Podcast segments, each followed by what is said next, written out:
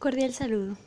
Mi nombre es Luisa María Pareja y soy estudiante de la Fundación Universitaria Colomba Internacional.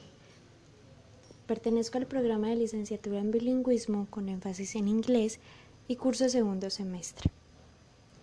El presente podcast se basará en la relación triada familia, escuela y racismo en la ciudad de Cartagena, evaluado por la profesora Osiris Chajín, docente de la asignatura Pedagogía Intercultural.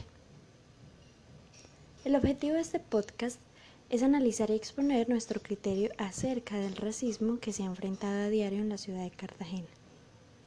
De acuerdo con los textos compartidos por la docente Chajín, pude comprender la realidad de múltiples de personas que viven bajo el racismo y que se manifiestan en las sociedades mediante la violencia, los insultos, la exclusión, etc., y por lo cual aquellas víctimas del racismo optan por medidas de socialización que sirvan como camuflaje para que no resalten aquellos rasgos físicos o culturales que caracterizan a las personas negras.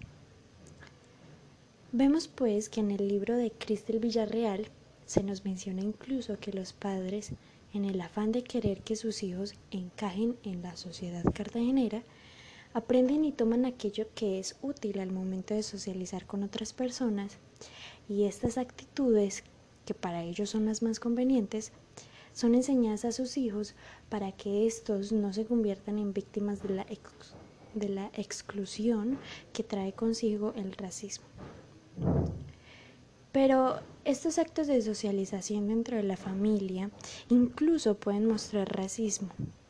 Por ejemplo, el hecho de querer tratar, abro comillas, mejorar la raza, es decir,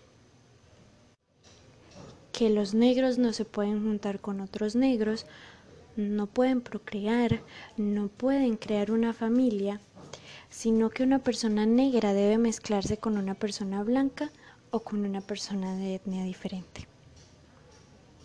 Por otro lado, tenemos las escuelas, según Clara Inés Fonseca en su libro Racismo en la Escuela Cartagenera, el resultado de la escuela cartagenera es un espacio de violencia, relaciones raciales, marginalización y de nuevo vemos un camuflaje que Fonseca le llama negociación.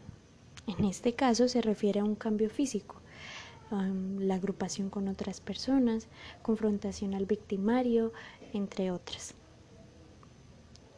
El racismo y el microracismo es algo que se da en el diario vivir, cuando hacemos comentarios pequeños como si tú eres negro tienes que saber bailar, si tienes el cabello afro tienes que alisarlo, pero no nos damos cuenta de la magnitud de estos pequeños comentarios. En conclusión, la mejor manera de enfrentar esta cruda realidad es mediante la educación, la enseñanza de los valores, el respeto mutuo, la culturalización y enseñar desde jóvenes en la escuela y en casa que todos somos iguales, sin importar nuestro color de piel y sin importar nuestras creencias. Muchas gracias.